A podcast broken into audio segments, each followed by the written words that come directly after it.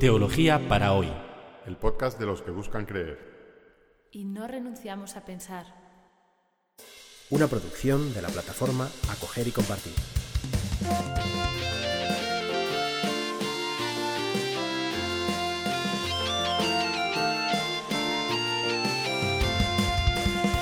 Bienvenidos al episodio 74 de Teología para hoy, que hemos titulado Caín y Abel. Pero antes de comentar este pasaje famosísimo de el primer asesinato, vamos a, retomar algo que dejamos pendiente en el podcast anterior, que es el tema de la muerte, o mejor dicho, el tema del árbol de la vida y del árbol del conocimiento del bien y el mal. Si se acuerdan del episodio anterior o del capítulo tercero del Génesis, eh, recordamos que en el jardín del Edén, donde son, están eh, Adán y Eva, hay dos árboles. Uno es el árbol de la vida y el otro es el árbol del conocimiento del bien y el mal. El árbol de la vida es un tema común en las, en las historias, en los mitos del Oriente Medio Antiguo y también de otras muchas culturas. Es un árbol cuya, cuyo fruto, comer, comer los frutos de este árbol de la vida, da la inmortalidad. En otros ratos, en vez de ser un árbol, puede ser un bebedizo o una hierba, cuya, eh, que, si te lo comes o si lo bebes, pues eh, no te mueres, eh, te conviertes en inmortal. Este es un sueño muy antiguo de la humanidad, burlar la muerte y que exista en algún lugar, pues es una planta o un bebedizo, algo que, que nos pueda dar, que sea la medicina contra la muerte.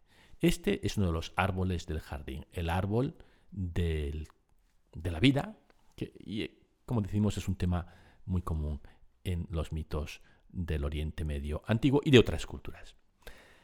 El otro árbol es específico de la Biblia, es como el, árbol más original. No, aparece este árbol en otros mitos del entorno cultural de Israel, y es el árbol del conocimiento del bien y el mal. Este es el árbol de la libertad humana. Y, y en el rato del capítulo tercero del Génesis, en el rato del así llamado pecado original, ¿no? que esta es una terminología posterior de San Agustín, en el, en el relato del primer pecado, todo el protagonismo está en el árbol del conocimiento del bien y el mal. De hecho, el árbol de la vida aparece al principio y al final, pero que como que no es importante. Lo importante es está para bien y para mal, las decisiones morales que tomamos en la vida. ¿Y cuál es el mensaje de, esto? Pues que, que no debemos estar tan preocupados por la muerte, sino más bien debemos estar preocupados con qué hacer con nuestra libertad, es decir, con cómo vivir.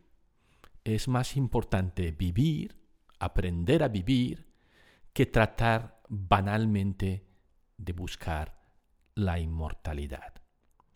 Y este es el mensaje que tiene en ese contexto cultural eh, el protagonismo del árbol de la vida contra, o en contra del protagonismo, de, perdón, el protagonismo que tiene la Biblia, eh, el árbol del conocimiento del bien y el mal, en contra del protagonismo que tiene en otros mitos el árbol de la vida. Y es que en las culturas del entorno de, Israel, y esto lo puede ver uno, cualquiera que haga un viaje al Cairo, a Egipto, ¿Qué es lo que uno ve incluso desde el avión eh? al aterrizar en el Cairo? Las pirámides, unas gigantescas construcciones creadas por los faraones para asegurar su inmortalidad. Es decir, que la búsqueda de la inmortalidad de las élites del Oriente Medio Antiguo era algo tan obsesivo que, bueno, que chupaba los recursos de la sociedad, es decir, la cantidad de, esclavos que tuvieron que trabajar para levantar las pirámides, ¿no? u otros monumentos funerarios que encontramos en toda esa región. Había una obsesión en las élites del Oriente Medio antiguo con conseguir la inmortalidad. Y la Biblia les dice, mira, no, Esto no, no, dé más vueltas, este tema de la mortalidad. Lo importante no es superar la mortalidad, que es algo imposible, explicaremos esto más tarde, sino, oye, ¿cómo, ¿qué haces con tu, con tu vida? ¿no? Claro, nosotros en el siglo XXI no estamos tan obsesionados con la inmortalidad, sino con un sucedáneo de la inmortalidad, que, esto es, es, la eterna juventud, ¿no? La eterna juventud. Y todos nos reímos cuando, cuando sale alguna actriz o persona o actor ¿no? famoso que se ha hecho tantas, tantas operaciones de cirugía estética que, que oye, que su cara parece realmente eh, como si lo hubieran inflado, como, un globo inflado, ¿no? Es decir, bueno, ¿a qué aspira este señor o esta señora? A vivir eternamente. Pero sin llegar a eso, la, tendencia que tenemos, el, complejo de Peter Pan, que es el complejo de nuestra generación, de no querer envejecer, y por no envejecer, pues no tomas decisiones o no o retrasas cosas, ¿no? como si fueras a vivir eternamente. La Biblia dice, no, no, el problema no es el árbol de la vida, sino que es el árbol del conocimiento y el bien y el mal. ¿Y entonces qué pasa con la muerte? Bueno, pues con la muerte pasa pasa que es inevitable. Y esta es una de las enseñanzas del Antiguo Testamento menos conocidas por los cristianos. Y es que el Antiguo Testamento cree que, o los que escribieron el Antiguo Testamento creían que si te mueres, te mueres y se acabó. Que no hay ningún más allá. Un poco como lo que cantaba John Lennon de imagínate que no hay cielo, ¿no? Imagínate que no hay infierno. Eh, ojalá, imagínate a todo el mundo que vive para el hoy. Imagine there is no heaven. Cantaba John Lennon pensando que era un rompedor y lo era. Pero lo que él cantaba en los 70 era lo mismo que decía hace más de 2500 años el Antiguo Testamento. Porque el Antiguo Testamento piensa eso, que cuando te mueres vas al Sheol, que es, que es un mundo subterráneo donde eres una sombra de lo que eras, y al Sheol van todos, buenos y malos. No, no es un lugar de castigo, no es un infierno, sino simplemente un lugar de reposo, de descanso, igual para todo el mundo. Tampoco cree el Antiguo Testamento en la existencia del cielo, es decir, de un lugar, un paraíso, a donde vamos después de la muerte. Estas creencias son creencias cristianas y son creencias muy importantes, por supuesto, que eh, se confirman en la resurrección de Cristo. Pero aún estamos en el Antiguo Testamento y, es bueno permanecer, hacer todo el proceso, no, no, no, no adelantarnos. Eh, eh, el, tema de la muerte será resuelto en el, Nuevo Testamento, pero por ahora estamos haciendo este recorrido del Antiguo Testamento hay una sabiduría también aquí. ¿no? te preocupes por la muerte, preocúpate por, por vivir bien tu vida. No, te, no, no, no, no, juegues a, la juventud eterna, ¿no? al juego estúpido de la juventud eterna, al juego del árbol de la vida. Juega al juego del árbol del conocimiento del bien y el mal. Este sería el mensaje bíblico en torno a, estos, a estos dos árboles. Por supuesto que el tema de la muerte es muy gordo, ¿eh? muy gordo como para ponerlo entre paréntesis, pero es lo que hace la Biblia, es decir, lo que hace el Antiguo Testamento. El paréntesis lo abrirá Jesús en el Nuevo, pero por ahora eh, este mensaje que hace que la Biblia eh, se focalice en los males que podemos resolver. Y esta es una característica también bíblica o de la tradición bíblica, que el mal en, la óptica de la Biblia es el mal moral, es decir, el mal causado por el hombre y por tanto el mal que el hombre puede remediar, que el ser humano puede controlar, la decisión entre el bien y el mal. ¿Y qué pasa con la muerte?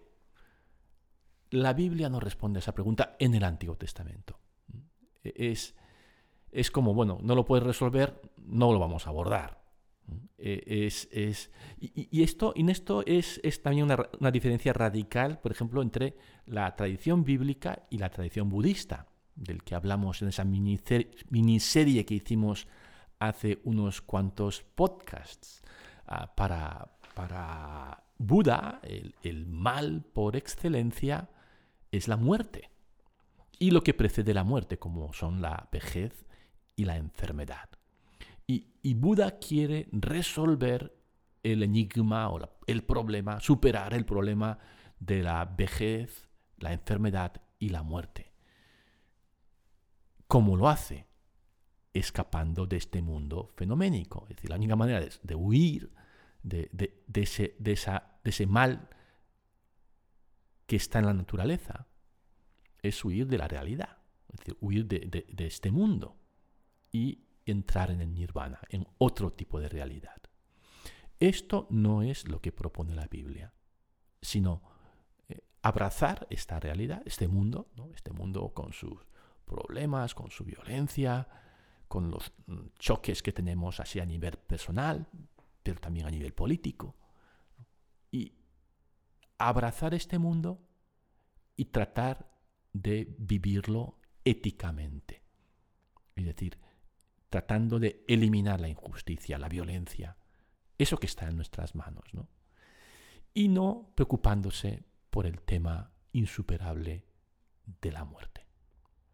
Y este marchamo moral, este, como este foco en la, en la moralidad, en hacer el bien, evitar el mal, eso que podemos hacer los humanos, decidir hacer los humanos, este foco en la moralidad es una constante muy potente en toda el Antiguo Testamento, también en el Nuevo, en cuanto que el Antiguo sostiene el Nuevo, ¿no?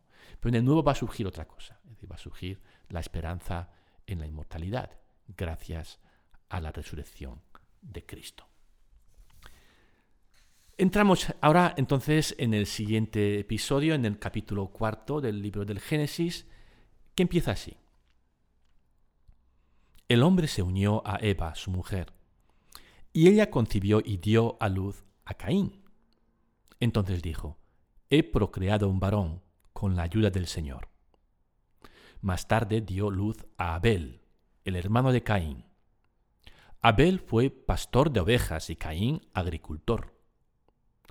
Al cabo de un tiempo, Caín presentó como ofrenda al Señor algunos frutos del suelo, mientras que Abel le ofreció las primicias y lo mejor de su rebaño. El Señor miró con agrado a Abel y su ofrenda, pero no miró a Caín ni a su ofrenda. Caín se mostró muy resentido y agachó la cabeza. El Señor le dijo, ¿Por qué estás resentido y tienes la cabeza baja? Si obras bien, podrás mantenerla erguida. Si obras mal, el pecado está agazapado a la puerta y te acecha, pero tú puedes dominarlo. Caín dijo a su hermano Abel, vamos afuera. Y cuando estuvieron en el campo, se abalanzó sobre su hermano y lo mató. Entonces el Señor preguntó a Caín, ¿Dónde está tu hermano Abel? No lo sé, respondió Caín. ¿Acaso soy yo el guardián de mi hermano? Cerramos comillas y comentamos este, este famosísimo pasaje del capítulo 4 del Génesis, el primer asesinato, un fratricidio, Caín mata a Abel el primer pecado, el del capítulo tercero de Génesis, el del pecado del, fruto del árbol, del conocimiento del bien y el mal, es un pecado que es muy incruento, es casi un pecado civilizado. No, no, hay, la sangre no llega al río, nadie resulta herido. Y, quizás el, que el autor bíblico haya escogido como pecado primero este, este pecado tan, tan pulcro, ¿no? el del árbol, es para resaltar que la raíz del pecado está en la desconfianza en Dios. que, el pecado en el fondo, fondo es una falta de confianza en que Dios puede hacernos felices. ¿no? Entonces, eh, Eva y Adán pues, toman la iniciativa y meten la pata. Ese es, el mensaje del, del, capítulo tercero. Pero el pecado, una vez que ha sido desencadenado por, por los primeros padres, pues sigue su curso. Y en el plazo de una generación se convierte en el peor de los pecados, en un asesinato, incluso en un fratricidio. Y la manera en que, en que el autor del relato, el, llamémosle el llavista, nos cuenta eh, esta historia es, es, muy, es muy gráfico, ¿no? Tenemos el hermano mayor, Caín, que es un, eh, agricultor, y Abel, su hermano pequeño, que es un ganadero, los dos grandes grupos humanos de, la antigüedad en el Oriente Medio, ¿no? el ganadero y el agricultor. Y a Dios le gusta más la barbacoa que las lechugas. ¿no? Es decir, que, que cuando eh, eh, Abel ofrece carne en sacrificio a Dios, pues a Dios le mola más, esa, le gusta más esa carne que cuando, cuando eh, Caín le ofrece, pues no sé, unas patatas o, o, unas coles de Bruselas. ¿no? y esta, esta predilección de Dios hace que surja la envidia, la envidia que es tan mala y que es tan, tan connatural al, ser humano, ¿no? la envidia del hermano. Y, esta envidia, esta envidia es peligrosa, pero veamos lo que le dice Dios. Dios dice, al envidioso o, a, Caín que empieza a ser recomido por la envidia. Si obras bien, podrás mantener la cabeza erguida. Si obras mal, el pecado está agazapado a la puerta y te acecha. Pero tú puedes dominarlo. El, problema no es que sientas envidia, que es un poco parte, es casi inevitable cuando uno tiene hermanos o cuando uno vive en sociedad con otras personas. No, el problema no es sentir envidia, el problema es que, que esa envidia te domine y te lleve a hacer daño, en este caso al asesinato.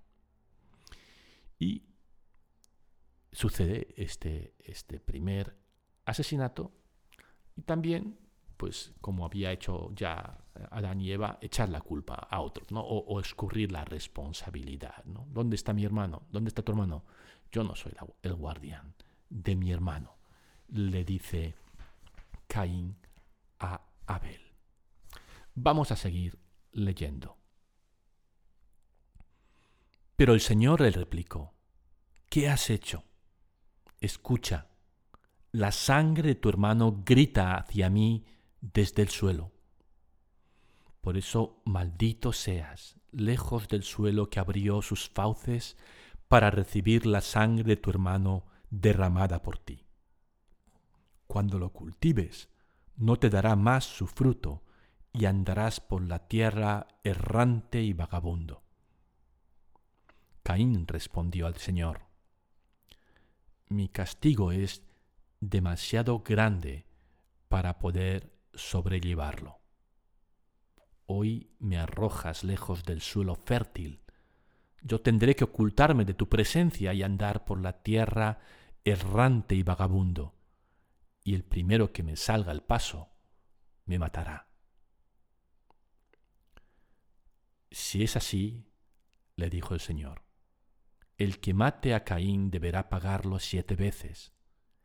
Y el Señor puso una marca a Caín, para que al encontrarse con él nadie se atreviera a matarlo.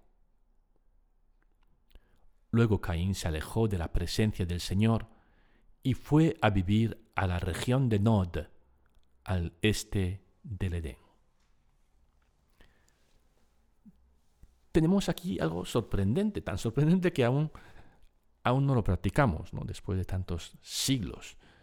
Y es que si bien Caín ha cometido un crimen abominable, eh, injustificable, no es lícito matarle no es lícito matar al asesino. Dios le pone un signo a Caín para que nadie se atreva a matarlo. Tantos siglos más tarde seguimos practicando la pena de muerte. Y una pena de muerte que, por otra parte aparece también en la Biblia como, como legal. Pero más allá de esa legalidad es esta llamada a la conciencia que nos hace el inicio del libro del Génesis. Incluso al asesino tiene una dignidad. La dignidad, a pesar de todo, de ser hijo o hija de Dios.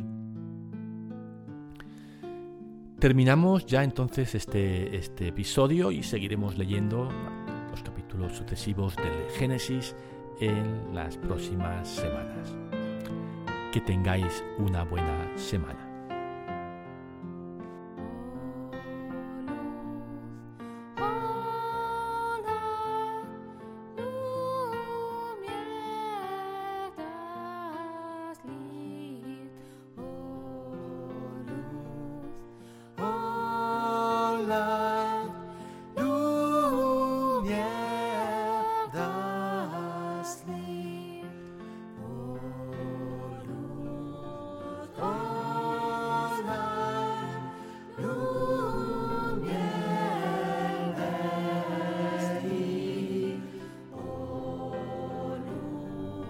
school.